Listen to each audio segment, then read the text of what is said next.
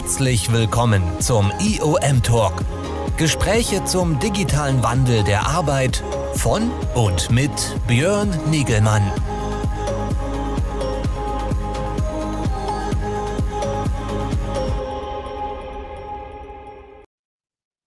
Ja, hallo, ich darf euch alle ganz herzlich begrüßen hier zu einem weiteren IOM-Talk am Dienstagnachmittag. Mein Name ist Björn Negemann von Kongress Media und ich habe die Ehre, mich hier jede Woche Dienstag äh, mit interessanten Gästen über den Wandel der Arbeitswelt zu unterhalten. Das ist unser großes Thema hinter unserer großen Plattform, der Shift Work Plattform, über die wir verschiedenste äh, Online-Events machen und auch diese Live-Talk-Formate und Webinare und Fortbildungsangebote anbieten immer rund um die äh, Fragestellung, äh, äh, welche Herausforderungen haben wir bei dem äh, Wandel zu neuen Formen der Zusammenarbeit, zu neuen Formen der Arbeit. Äh, das sind unsere Themen.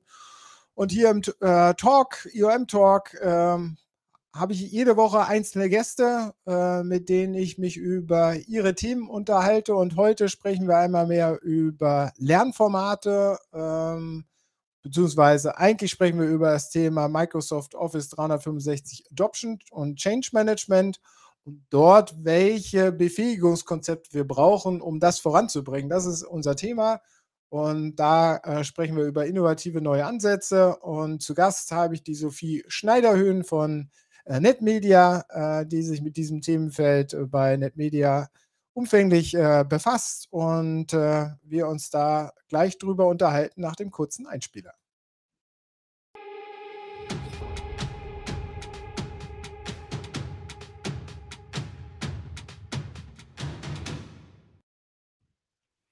So, da sind wir. Hallo Sophie. Hallo Björn. Schön, dass du da bist. Du bist Digital Work Consultant, Beraterin bei NetMedia. Ihr unterstützt Unternehmen äh, auf dem Weg der Transformation, der digitalen Transformation der Arbeit äh, in umfänglicher Weise. Und äh, ja, und wir sprechen heute über das Thema Adoption and Change Management und wie man das unterstützen kann. Oder? Ja, danke. Genau, ja. Wie geht's dir? Mir, mir geht's gut soweit, ja. Ja? Wie bist du? Wir haben uns ja schon gesprochen über die letzten zwei Jahre, aber hier im Talk bist du das erste Mal. Deswegen, wie bist du durch die letzten zwei Jahre gekommen? Ja, auch sehr geprägt, äh, wie alle anderen vermutlich auch durch die Pandemiesituation und durch äh, hauptsächlich Remote und ähm, ja, die, das Phänomen auch selbst viel zu lernen. Also ich habe nicht nur quasi die Erfahrung gemacht bei bei, bei Kunden in Organisationen mich mit dem Thema äh, Lernen auseinanderzusetzen, sondern auch für mich persönlich natürlich. Jeder entwickelt sich ja immer weiter. Und ja, die letzten zwei Jahre waren geprägt von, ja, ich sag mal, digital, ne? Mhm.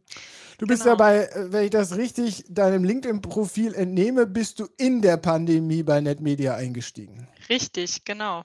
War denn das so? Der Tim, Tim Mixer, den habe ich ja hier auch schon im Gespräch gehabt, den kennt man ja auch immer wieder und habe, äh, er sagt ja immer, ihr habt das digitale Arbeiten schon vorher perfekt gekonnt und äh, alle Leute, die währenddessen dazugekommen sind, die sind super reingekommen. War das bei dir auch so?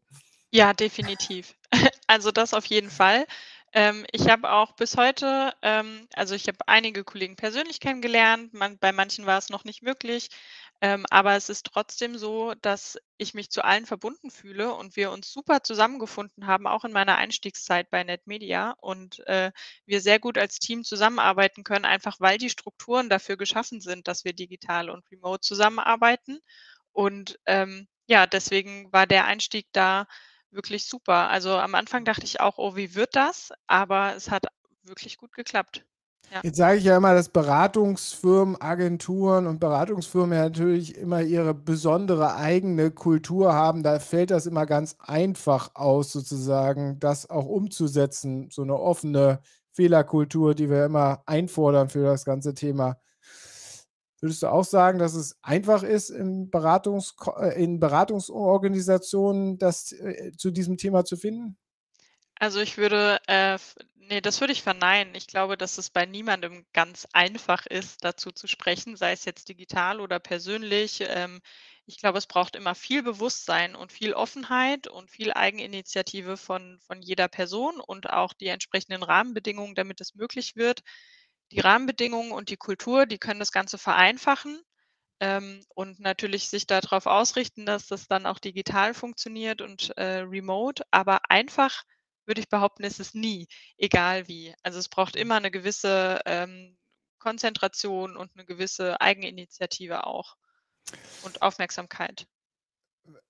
Wenn du sagst, Eigeninitiative braucht es, braucht 'ne Konzentration, können wir dann mit Eigeninitiative den eigenen Weg in das digitale Arbeiten, in das digitale Zusammenspiel, in das digitale Zusammenarbeiten finden oder brauchen wir da jemanden, der uns Ähm, hilft? beides. Also, vielleicht die einen mehr, die anderen weniger, aber es ist ja auch, äh, ich sage mal, in der in der Präsenzwelt, wenn ich das so formulieren kann, ist es ja genauso, dass ich, wenn ich meinen Schreibtisch bekomme, mich trotzdem, äh, die 1. Woche damit befasse, äh, wie ich mich einrichten will und, äh, mein Büro einrichte und, äh, mir überlege, wann treffe ich mich mit wem, wann mache ich welche Regeltermine. Das mache ich in der Präsenzwelt ganz genauso und diese Eigeninitiative brauche ich, äh, an meinem Schreibtisch zu Hause auch Mhm. und, äh, vielleicht teilweise sogar noch viel mehr, weil der Spontanaustausch so nicht stattfinden kann. Das heißt, ich brauche die Eigeninitiative zu sagen: „Wann unterhalte ich mich mit meinen Kollegen, auf welche. Art und Weise? Wann machen wir 'n digitalen Kaffee?“ Ähm, damit auch solche Gespräche zustande kommen, die super wichtig sind, äh, für die gute Zusammenarbeit. Und das ist der Punkt, glaube ich, wo es Eigeninitiative braucht und trotzdem, äh, manchen Personen fällt es bisschen leichter als anderen und trotzdem ist es dann so, dass es natürlich hilfreich ist, wenn jemand an meiner Seite ist, der sagt: „Guck mal, wir haben folgende Termine oder so machen so regeln wir das. Ähm, wir haben 'ne gemeinsame Mittagspause einmal im Monat, äh, wo wir uns dann auch mal am Handy mitnehmen“ und lauter so Sachen. Also, es hilft natürlich schon, wenn dann noch jemand an der Seite ist, der das begleitet. Mhm. Das ist jetzt ja der Sonderfall, wenn jemand neu einsteigt. Da bringt man ja auch 'ne gewisse Motivation mit, so Eigeninitiative. Da ist man noch total Feuer und Flamme für den neuen Job, für die neue Organisation, will man alles kennenlernen. Wenn man dann aber 'n paar Jahre dabei ist und dann kommt so 'ne Situation, dass man jetzt ganz anders arbeiten will, reicht da auch die Eigeninitiative oder kommt da überhaupt die Eigeninitiative auf?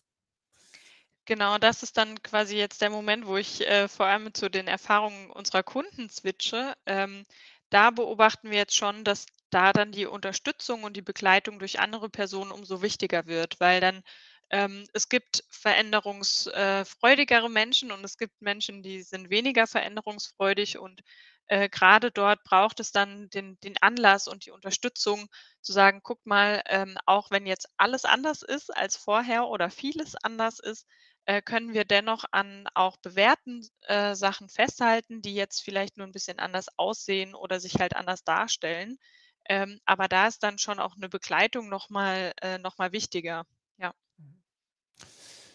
Das heißt also, Veränderung braucht einen systematische Unterstützung. Äh, da sind wir ja bei unserem T Hauptthema, was wir heute äh, besprechen wollen, das Thema Adoption und Change Management für diese neuen Formen der Zusammenarbeit. Wie gut können denn die Unternehmen das heute, also das Adoption und Change Management aus der organisatorischen, aus der O Organisations äh, Brille heraus betrachtet?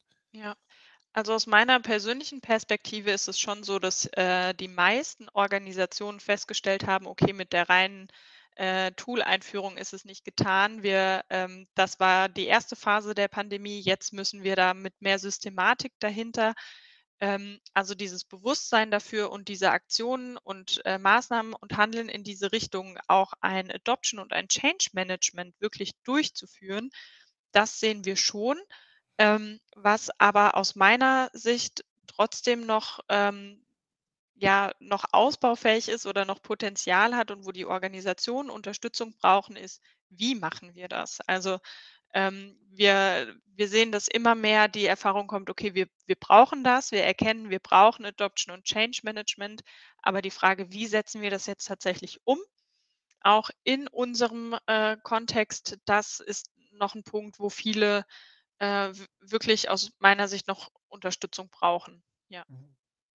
Da gibt es ja jetzt aber bei dem Wie tausend unterschiedliche Stoßrichtungen, die wir da gehen können. Ja. Also haben wir hier auch äh, sowohl bei unserem UM Summit als auch hier in den Talks immer wieder besprochen. Es braucht natürlich die Befähigung, darüber wollen wir gleich ein bisschen sprechen. Es braucht aber dann natürlich auch das äh, Weitertragen, die Kommunikation äh, dieser ganzen Bewegung. Äh, äh, es braucht dann neue Führungs- äh, äh, eine neue Führungs ein neues Führungsdenken an dieser Stelle. Es braucht äh, die organisatorischen Freiräume, die organisatorischen Rahmenbedingungen.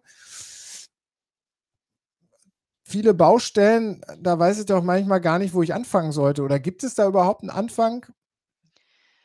Ja, das ist eine gute Frage. Das ist so ein bisschen das Henne-Ei-Problem, äh, was äh, viele haben. Ich denke, ein guter Anfang ist erstmal die Erkenntnis, dass man Unterstützung braucht und aktiv wird überhaupt im, im, ähm, im Adoption und Change Management.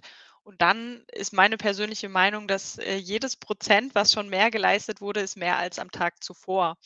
Also ähm, anfangen, anpacken, das ist schon mal auf jeden Fall ein Gewinn und das ist gut, aber natürlich braucht es dann auch eine Systematik. Und da ist dann die ganz große Herausforderung, was ist ähm, die perfekte Methode oder Vorgehensweise für das jeweilige Unternehmen, weil alle sehen anders aus, alle sind anders strukturiert. Es gibt natürlich Parallelen. Ähm, bin ich in einem Konzern, bin ich in, einem, in einer großen Zentrale? Und da gestalten sich dann die Einstiegspunkte natürlich oft auch ähm, an der Tatsache, wo sind die jeweiligen Projekte aufgehangen. Mhm. Also ist, mein Pro ist das Projekt, äh, in dem dann Adoption oder aus dem Adoption und Change Management stattfinden soll? Ist das angelagert im IT-Service? Ist das angelagert im, im HR? Ist das in der Unternehmenskommunikation? Und dort hat man dann meistens äh, rein strukturell schon einen Einstiegspunkt und eine Orientierung, wie man dann beginnen kann. Mhm. Ja. Also äh, da gibt es Unterschiede. Dann äh, muss man aber sagen, dass in der Organisation ja äh, nach dem Einstiegspunkt auch die Organisation intern ganz unterschiedlich tickt und äh, in unterschiedlichen Geschwindigkeiten sich ja auch immer wieder entwickelt, definitiv. oder? Ja, definitiv. Ja. Das heißt, also man kann doch gar nicht, gibt es letztendlich gibt es auch nicht, wenn es schon von Organisationen, also von Unternehmen zu Unternehmen keine, kein Blueprint für den Change-Prozess gibt, dann gibt es auch innerhalb einer Organisation über die unterschiedlichsten Einheiten keinen Blueprint, den man so oder so gehen sollte, könnte, oder? In dem Sinne, also es gibt natürlich äh, gemeinsame Nenner und es gibt ganz basale Schritte, ähm, die, die wichtig sind und die sind überall gleich zu gehen. Also ich sollte die da wären? Ähm, immer äh, sollte ich eine Analyse machen der Ist-Situation und ob sich die dann bezieht auf die ganze Organisation oder auf die Einheit, in der ich mich bewege. Aber eine Analyse sollte immer Grundlage sein, um mir die Ist-Situation ähm, ja, äh, einzuverleiben und mir einen Überblick zu verschaffen und dann auch daraus die genauen Bedarfe zu erkennen, die ich dann habe. Und auf diese Bedarfe, die aus einer Analyse herauskommen, da kann dann eine Konzeption aufsetzen und aus der Konzeption purzeln dann die Maßnahmen heraus. Ähm, also diese Schritte äh, sind meiner Meinung nach immer zu gehen. Ich brauche. das ist ja das klassische systematische Projektvorgehen, so ein bisschen, oder? Genau, nicht? genau. Und ja. so ist das auch im, im Change. Ich brauche ein, ich brauch einen Reifegrad. Ich muss erstmal rausfinden, wie reif sind meine äh, Mitarbeitenden, wie, welchen Reifegrad hat die Organisation. Also auch solche Reifegradanalysen kann ich auf verschiedenen Ebenen durchführen. Und die bieten dann eben auch wieder Grundlage dafür herauszufinden, auf ähm, ja, welche Maßnahmen ich konzipieren sollte und äh, wo, wo ich ansetzen muss, an welchen Punkten. Sind, ist dann die Abteilung schon, schon bereit, dass ich denen fertiges Learning vorsetzen kann oder muss ich erst nochmal anfangen ähm, und muss nochmal Kommunikation betreiben und Notwendigkeit und äh, Dringlichkeit schaffen, dass dann auch äh, erkannt wird, warum das Projekt umgesetzt wird. Mhm. Aber gehen wir jetzt mal davon aus, dass die Dringlichkeit, Notwendigkeit äh, verstanden ist. Ähm, Jetzt wollen die unterschiedlichsten Menschen in der Organisation haben verstanden, dass sie sich verändern müssen. Äh, wie verändern wir sie jetzt? Äh, klassischerweise früher haben wir dann, was weiß ich, ein großes Town Hall Meeting gemacht und dann haben wir die große Kommunikation äh, in das große Kommunikationshorn geblasen und haben uns alle angefasst, äh, Ringeltänze gemacht. Hinterher haben wir sie in Trainings geschickt und dann lief das alles. Oder genau. auch nicht. Oder auch nicht, genau. Und das ist das Stichwort. Ähm, einige versuchen das genauso jetzt auch umzusetzen. Es gibt dann ein großes digitales Town Hall äh, dann wurde doch alles gesagt und äh, das ist doch jetzt so. Hier sind die Inhalt, die Lerninhalte und los geht's. Ähm, unser Ansatz ist wirklich vernetzt zu denken und in, in kleinen Schritten aus vielen Richtungen zu denken und wirklich zu sagen, okay, wir, wir müssen weiter kommunizieren, auch wenn die Erstkommunikation über das Projekt passiert ist, hört die Kommunikation nicht auf, die geht weiter und zwar immer, immer, immer weiter, weil zwischendrin ähm, passieren so viele Schritte, dass auch äh, Dringlichkeitsbotschaften wieder in Vergessenheit geraten können mhm. oder außer Acht kommen. Das heißt, ich muss wiederholen, ohne den Leuten äh, ja auf die Nerven zu gehen, um es ganz offen zu sagen, aber trotzdem anzukommen und auch weiter zu kommunizieren, um, um die aufrechtzuerhalten. Also Kommunikation spielt über die ganze Zeit eine ganz entscheidende Rolle.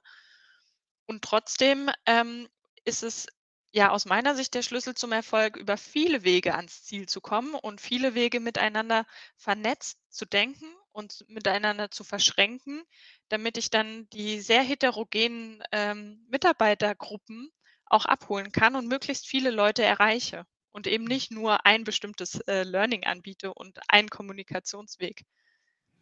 Das heißt, das ist nicht nur differenziert zu kommunizieren, sondern auch differenziert zu befähigen am Ende des Tages. Richtig, genau, genau. So, und da sind wir natürlich äh, nicht mehr bei dem einen Training, was wir anbieten jetzt hier für ein Anwendungsszenario, was jetzt möglichst alle machen sollen, sondern wir versuchen auf äh, individueller Ebene zu befähigen.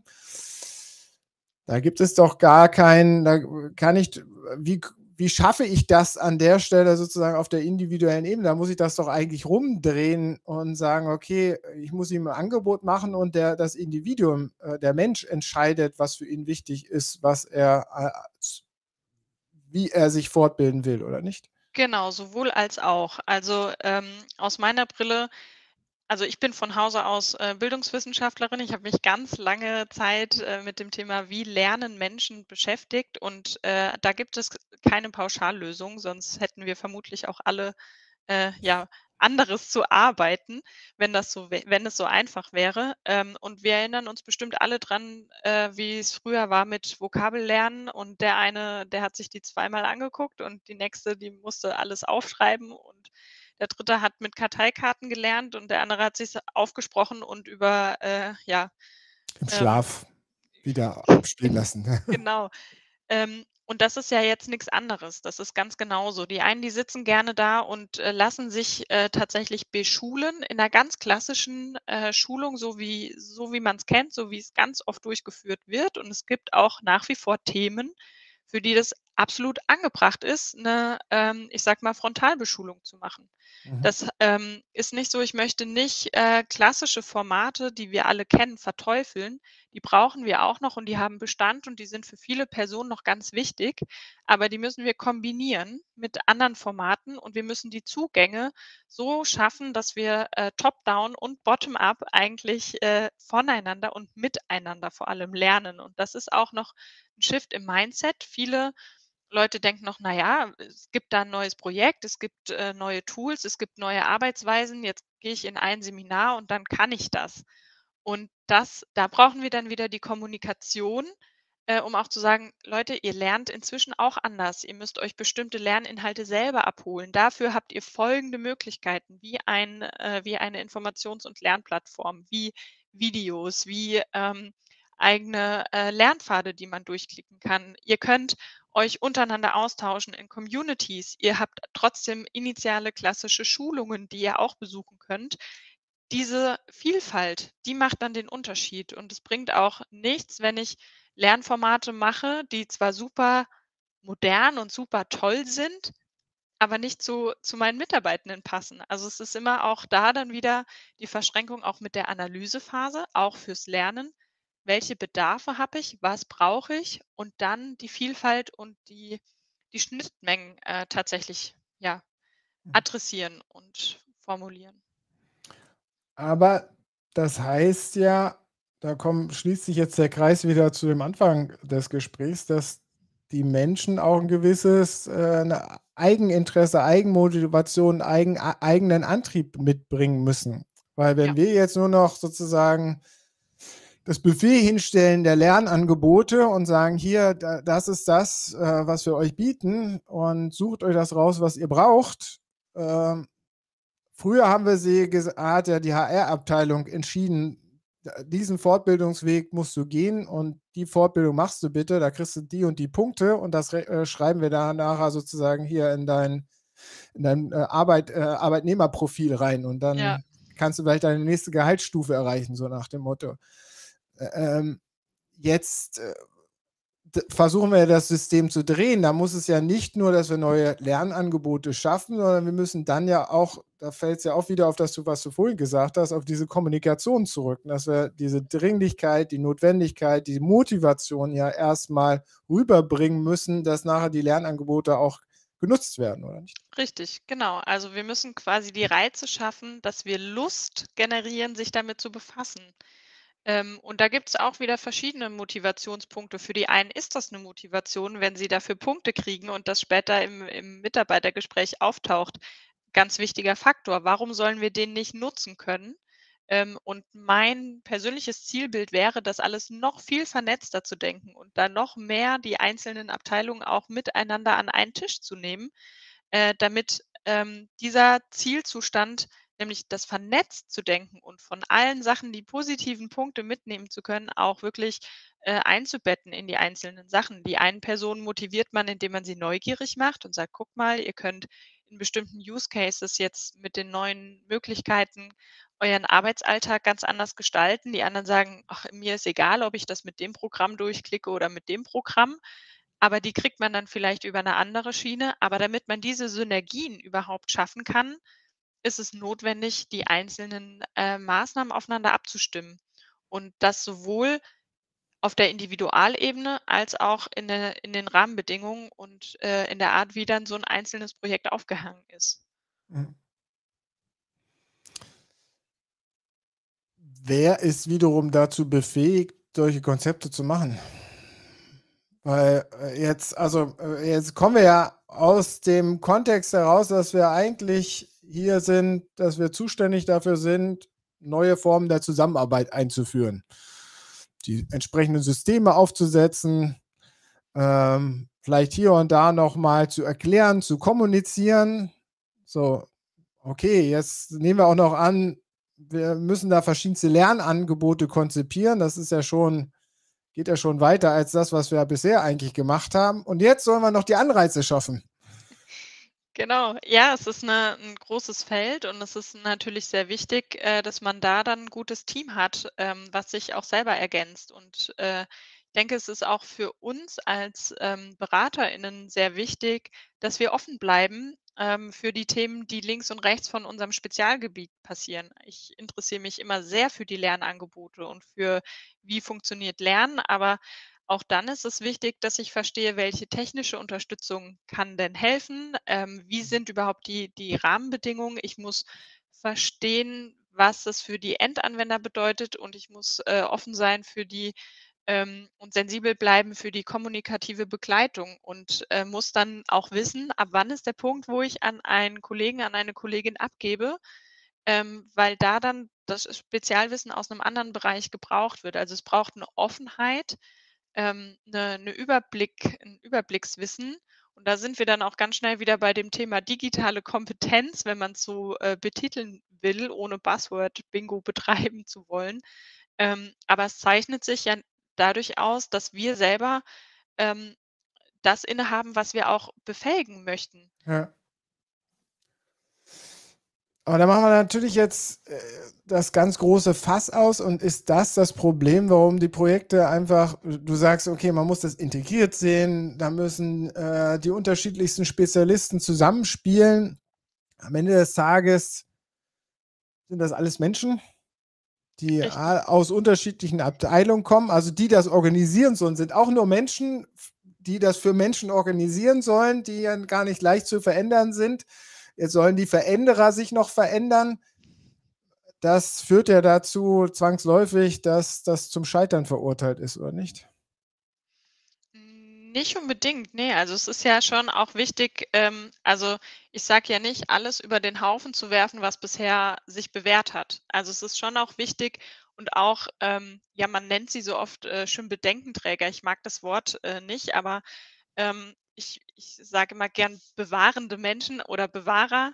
Ähm, es ist schon auch wichtig, dass in 'nem Projektteam und auch bei den Mitarbeitenden selber Personen sind, die erst mal ähm, sich vielleicht die skeptisch sind gegenüber den Veränderungen. Und genau da muss man auch wieder hingucken. Und das gilt dann sowohl auf der Ebene in der Organisation bei den einzelnen Mitarbeitenden, aber auch im Projektteam. Weil auch da wieder wichtig ist zu gucken, was hat sich bewährt, weil das müssen wir mitnehmen. Und das müssen wir übersetzen, wenn es, äh, in unter den aktuellen oder neuen Rahmenbedingungen nicht mehr funktioniert, ist es wichtig, ähm, zu überlegen, wie können wir das aber adaptieren, damit der das Bewährte auch weiterhin funktioniert. Ähm, wenn ich weiß, dass 'n 'n bestimmtes Format an an Austausch oder 'n bestimmtes Lernformat super ankommt, ähm, dann muss ich dafür sorgen, dass das auch weiterhin garantiert bleibt. Ja. Und das ist auch also, das ist auf allen Ebenen wichtig. Und diese Verheiratung von diesen unterschiedlichen Perspektiven, das ist die tagtägliche Herausforderung. Dann kommen Mhm. Hierarchien dazu, dann kommen Budgets dazu, dann kommen zeitliche Ressourcen dazu. Das ist dann natürlich die das sind die Einflussfaktoren, die dann von außen, äh, auf ja, auf dieses Projekt und auf das Vorhaben dann einprasseln und mit denen man dann umgehen muss, ja. Wir haben jetzt mal abgegrenzt sozusagen, was die Komplexität dieser Aufgabe bei dem Adoption und Change Management ist, die ja doch sehr umfassend ist. Das ist jetzt nicht nur einfach mal 'n Tutorial bereitstellen, sondern die Leute, äh, äh, ihnen unterschiedliche Befähigungskonzepte zu geben, die, äh nicht der Einheitsbrei darstellen, sondern unterschiedliche Formate, wo sich jeder bisschen was auswählen und dann, äh, im indirekten, äh, Anreizsystem die Leute noch zu äh, äh, zu motivieren, das zu nutzen und damit rumzuspielen. Ja. Jetzt muss es doch da irgendwo mal 'n, äh also, wir haben auch festgestellt, dass es bei jeder Organisation sehr unterschiedlich ist und dass es sehr komplex ist, das zu lösen und nicht einfach ist. Aber trotzdem, es muss doch irgendwo einfache Lösungswege geben. Und ihr habt euch da ja auch 'n paar Gedanken gemacht. Was sind denn da eure Empfehlungen sozusagen, wo man ansetzen kann, wo man vielleicht Hebel hat? Ja. Na klar, also Hebel, ähm, gibt's natürlich mehrere und die ähneln sich oder sind sogar die gleichen. Was ganz klar ist, ähm, Leute lernen, wenn sie Spaß haben und wenn sie selber Erfahrung machen. Ähm, das bedeutet, diese an diesen Hebeln kann ich schon mal ansetzen. Wann macht äh, wann macht meinen Mitarbeitenden Lernen Spaß? Wenn sie 'n Effekt merken, wenn sie merken: „Ach, ich kann das sofort in meinem Arbeitsalltag umsetzen.“ Was sind also Quick Wins? Das heißt, wenn ich Lernformate oder wenn ich überlege, wel welche Formate passen, dann kriege ich, ähm, sowohl Motivation als auch erste Lernerfolge immer, wenn ich den Leuten ganz greifbare Beispiele aus ihrem Alltag mitbringen kann, die sie selber für sich direkt erfassen. Ähm, es bringt nix, wenn ich dann vom Abstrakten, äh, versuche zu kommen und zu sagen: „Es wird alles besser“, dadrunter kann sich keiner was vorstellen. Aber wenn ich dann an äh, an dem wirklichen Alltag der Person und, äh, versuche erst mal über 'n Quick Win, über 'ne 'ne schnelle, kleine, schöne Lernerfahrung, äh, die die Aufmerksamkeit und die Mo Motivation zu erreichen, dann habe ich auch die Offenheit für komplexere Themen. Und das gilt dann sowohl in der Präsenzschulung als auch in 'nem generell 'nem klassischen Format. Das gilt aber auch vielleicht in 'nem Lernpfad.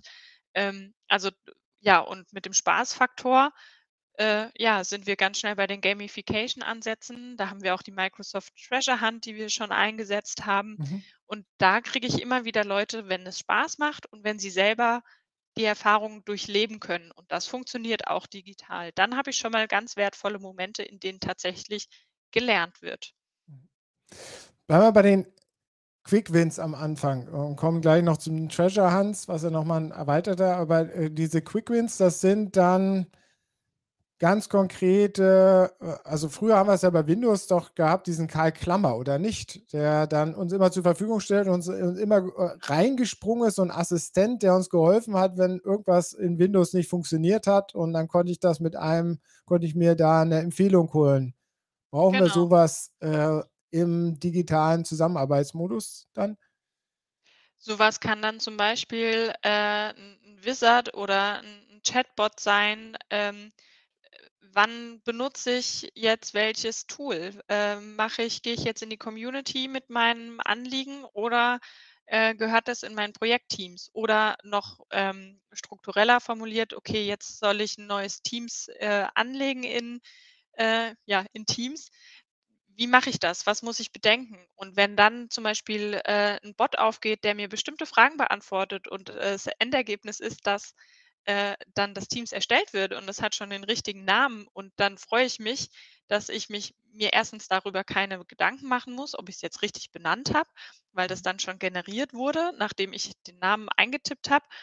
Ähm, und zweitens, äh, also, das hat dann wieder mehrere Benefits. Äh, ich entlaste die einzelnen Mitarbeitenden über 'ne Automatisierung und ich kann, äh, Missverständnisse oder falsch angelegte sozusagen falsch angelegte Teams vermeiden. Das hat dann wieder mehrere Effekte. Kann Also also Governance-Regeln auch noch b Richtig, äh, genau. befolgen et cetera, Genau. einfach im Hintergrund, ohne dass Genau. Das wäre dann 'ne technische Unterstützung und gleichzeitig lernen dabei ja aber dann auch die Leute, weil die Fragen, die werden immer sind ja immer die gleichen, die gestellt werden.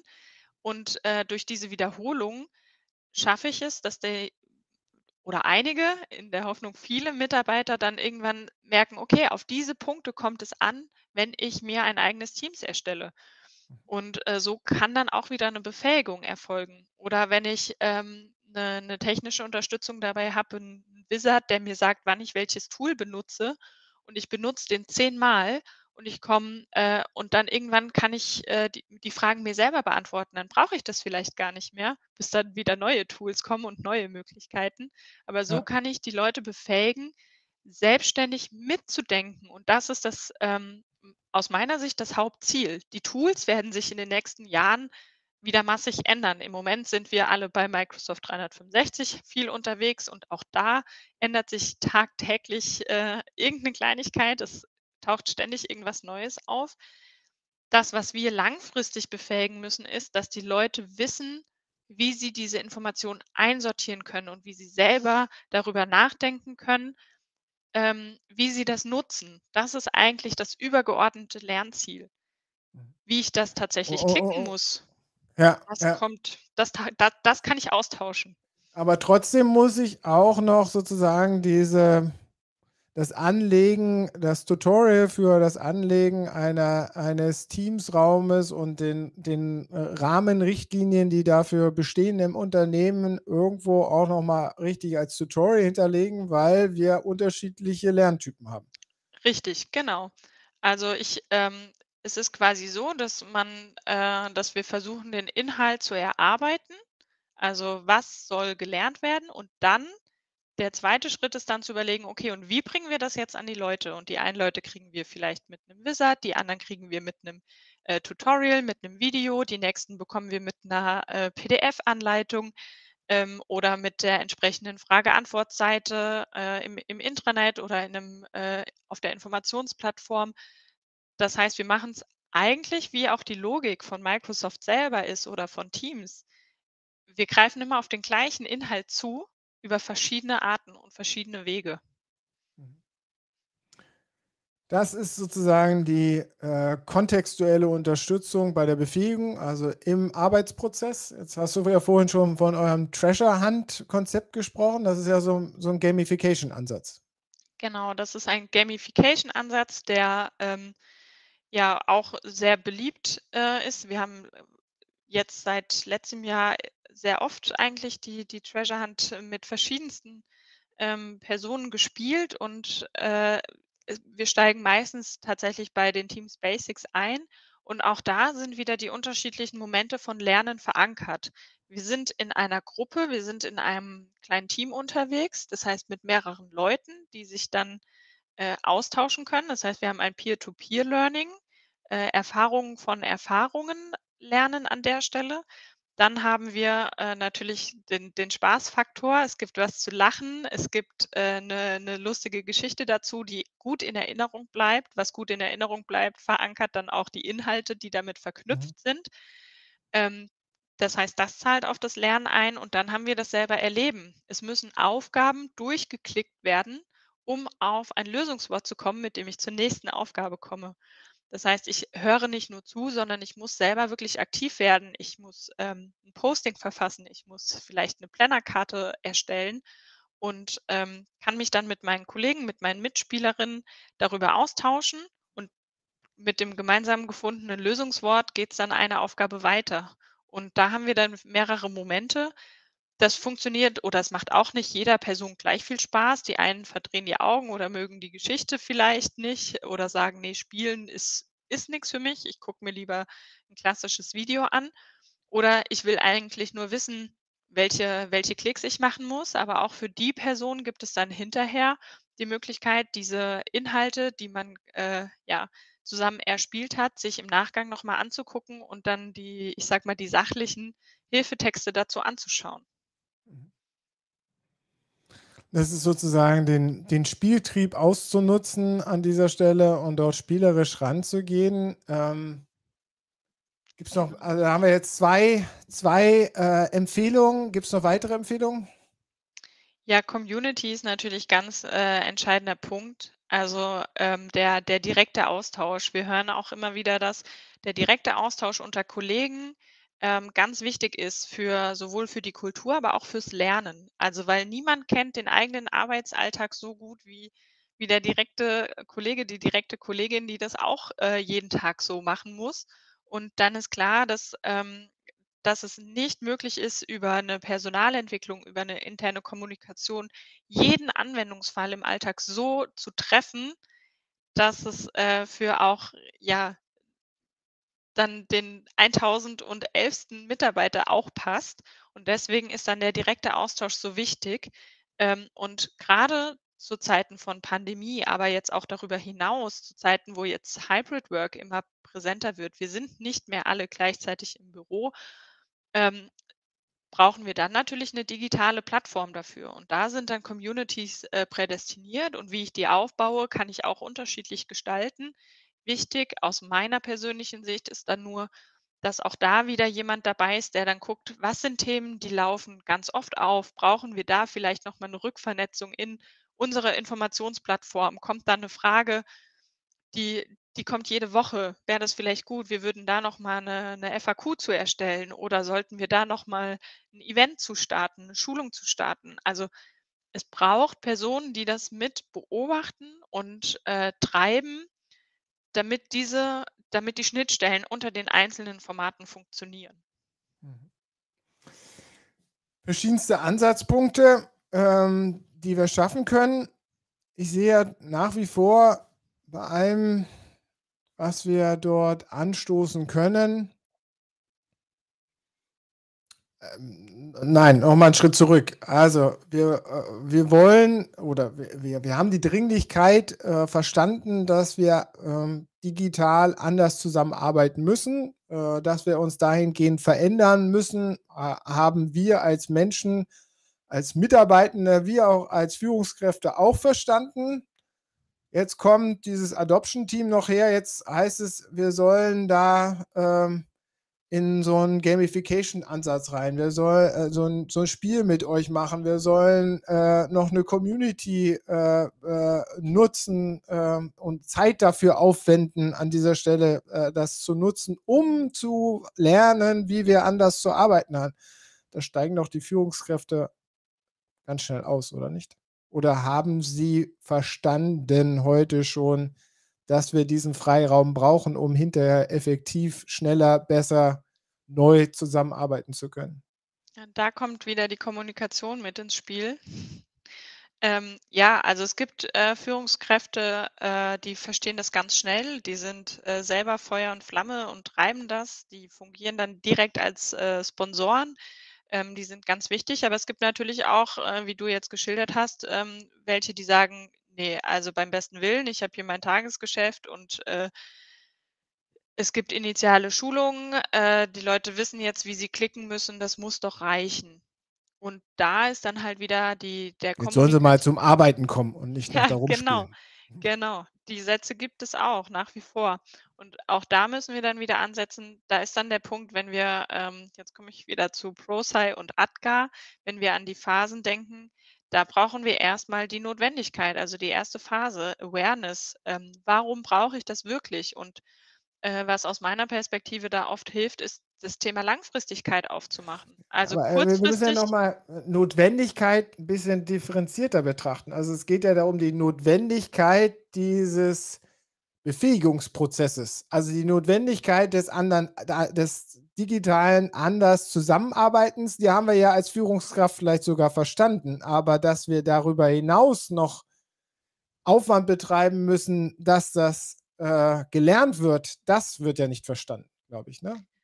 Die Frage ist nur, die würde ich gerne zurückstellen, wenn die Notwendigkeit für ein langfristiges Befähigungskonzept nicht verstanden ist, ist dann der Punkt für veränderte Zusammenarbeit tatsächlich schon verstanden? Gute Frage. Genau. Und ich glaube nicht, weil das gehört dazu. Also die Befähigung und die langfristige Befähigung gehört zur veränderten Zusammenarbeit dazu und zur veränderten Arbeitswelt. Und wenn wir merken, das ist der Knackpunkt, dann müssen wir dort nochmal ansetzen und dort nochmal, ähm, ja, nicht, ich möchte nicht sagen, einen Schritt zurückgehen. Das klingt so, so negativ. Wir bewegen uns sehr iterativ, ne? Es wir haben immer wieder die wir wir müssen immer wieder überprüfen, sind wir noch auf dem richtigen Kurs? Haben wir noch alle Personen dabei? Und das ist natürlich und normal, dass man, äh, nicht immer alle Leute sofort auf dem gleichen Stand hat. Ähm, und deswegen die unterschiedlichen Schleifen und deswegen auch immer wieder die Rücküberprüfung: Haben wir wirklich alle die Notwendigkeit verstanden, sowohl für eine veränderte Arbeitswelt? Vielleicht habe ich das auf einer Ebene, aber ich verstehe noch nicht so ganz, warum jetzt auch Lernen plötzlich anders passieren soll. Und dann müssen wir dort ansetzen, nochmal nachzufassen und zu sagen, ja, das wird notwendig, weil eben sich die Tools so schnell weiterentwickeln, ist es wichtig, ähm, meine, meine Mitarbeitenden nicht nur dahingehend zu befähigen, wie sie jetzt die neuen Klicks machen. Das brauchen sie auch, gar keine Frage. Ähm, aber sie müssen auch lernen, wie sie in Zukunft lernen können im Arbeitsalltag. Das muss wirklich im Arbeitsalltag verankert werden, weil sich so viele technische Begebenheiten äh, ändern, die sich dann auch wieder auf Verhaltensweisen auswirken. Und wenn ich gelernt habe, wie ich meine Verhaltensweisen anpassen kann, dann macht mir das nächste Update vielleicht gar nicht mehr so viel aus. Und diese Perspektive, diese Argumentation, die muss dann immer wieder ähm, ja, versucht werden zu platzieren und ankommen. Da heißt es dann immer, naja, jetzt haben wir ja unterschiedliche Generationen und die nachwachsenden Generationen, die können das alle schon. Ja und nein. Also vielleicht gibt es die ähm, Digital Natives, denen das vielleicht leichter fällt. Auf der anderen Seite ähm, bin ich ganz persönlich kein Freund davon, in kategorischen ähm, ja, Generationen zu denken. Es gibt, ich bin vielen Personen begegnet, die äh, ja vielleicht auch aus der 68er Generation kommen, die super digital aufgestellt sind und das Grundprinzip verstanden haben und gesagt haben, ich bin damit nicht groß geworden, aber ich fuchs mich da rein und ich finde die, die Logik super und ich hänge mich rein. Und ich habe auch viele Leute äh, schon erlebt äh, aus der Generation äh, Y, Generation Y, die sagen, nee, das ist mir alles zu kompliziert, ich habe da keine Lust drauf, äh, ich brauche da ein 10-Sekunden-Video und wenn es nicht in 10 Sekunden erklärt ist, ich, äh, bin ich raus. Ähm, ich glaube nicht, dass es wirklich äh, nur auf Generationen zurückzuführen ist. Das macht bestimmt was aus, ähm, aber es hat alles seine Vor- und Nachteile und auch äh, die Tatsache, vielleicht bei den ich sage mal, älteren Generationen sich mal durch ein Thema durchbeißen zu müssen und dran zu bleiben und nicht alles immer in kurzen Sequenzen präsentiert zu bekommen, wie das in den sozialen Medien mittlerweile üblich ist, das hat auch ganz viel für sich. Und genau deshalb brauchen wir aber auch wiederum die Vielfalt. Gleicher Inhalt in ganz vielen verschiedenen Gefäßen. Da müssen wir also in, in den ganzen Projektinitiativen rund um dieses Thema noch nachlegen. Ist das richtig? Aus meiner Sicht ja. Ja, aus meiner Sicht schon, ja. Und dann würden wir einiges an Projektdefiziten, äh, Problemen, Herausforderungen eventuell auch besser lösen können. Ja, zumindest schon mal adressieren und platzieren. Also ob das dann direkt die Lösung ist, dafür kann keiner einen Garant geben, ich auch nicht. Aber zumindest ähm, wird man dann aktiv und handelt in die Richtung. Ja. Was ist deine Wette für dieses Jahr? Wie viel passiert dann in diesem, in, in, in diesem speziellen Themenbereich, dass wir uns mehr oder dass wir uns systematischer mit den Befähigungskonzepten für die Unterstützung der Adoption beschäftigen? Ich hoffe doch sehr viel. Und äh, klar, ich bewege mich in meinem Kosmos, äh, deswegen werde ich für meinen Teil alles dafür tun, dass wir da viel verändern. Ähm, und wenn ich äh, trotzdem deine Wette, ich weiß, du, ja. bist, du bist, sehr diplomatisch und sehr diplomatisch, ja. diplomatisch und willst dir nichts Falsches sagen, aber trotzdem mal so aus, mal aus dem Bauch raus. Ja, ich glaube. Ähm, ich meine, die Notwendigkeit da draußen ist ja schon erkannt, ne, dass da ja. was falsch läuft. Und es gibt ja auch in vielen, äh, auch, die, auch viele Projekte, nicht nur bei euch und bei anderen, die sich stärker auf Lernkonzepte jetzt konzentrieren in diesem Bereich, um das voranzubringen. Also ich finde, da ist doch schon, bewegt sich doch gerade einiges, oder nicht? Es bewegt sich schon einiges. Also es ist vielleicht noch kein, äh, noch kein Rennpferd, äh, was da jetzt äh, unterwegs ist auf Platz 1 und äh, direkt an allen vorbei galoppiert. Aber ich würde doch behaupten, dass es äh, auch ähm, ja auf jeden Fall schon in Bewegung ist. Und jetzt muss ich mir eine Metapher überlegen, weil ich mit dem Rennpferd angefangen habe, was meine Wette dann wäre. Ähm, ja, vielleicht ist es äh, schon mal ein, ein schneller Hund, ne? der, der losgelaufen ist. Genau. Sehr schön. Ja. Sophie, vielen Dank für das tolle Gespräch. Es waren tolle Antworten dabei. Äh, hat Spaß gemacht. Äh, vielen Dank Mir für deine auch. Zeit. Vielen Dank auch für allejenigen, die uns äh, äh, zugehört haben oder uns nachschauen, äh, wie auch immer. Es steht ja immer im Netz zur Verfügung. Ähm, das war's heute einmal mehr, der IOM Talk am Dienstagnachmittag. Nächste Woche geht's weiter um 16.30 Uhr. Äh, bis nächste Woche. Tschüss, wir sind raus. Du bleibst noch drin, aber wir sind raus aus dem Stream. Tschüss. Ja, danke.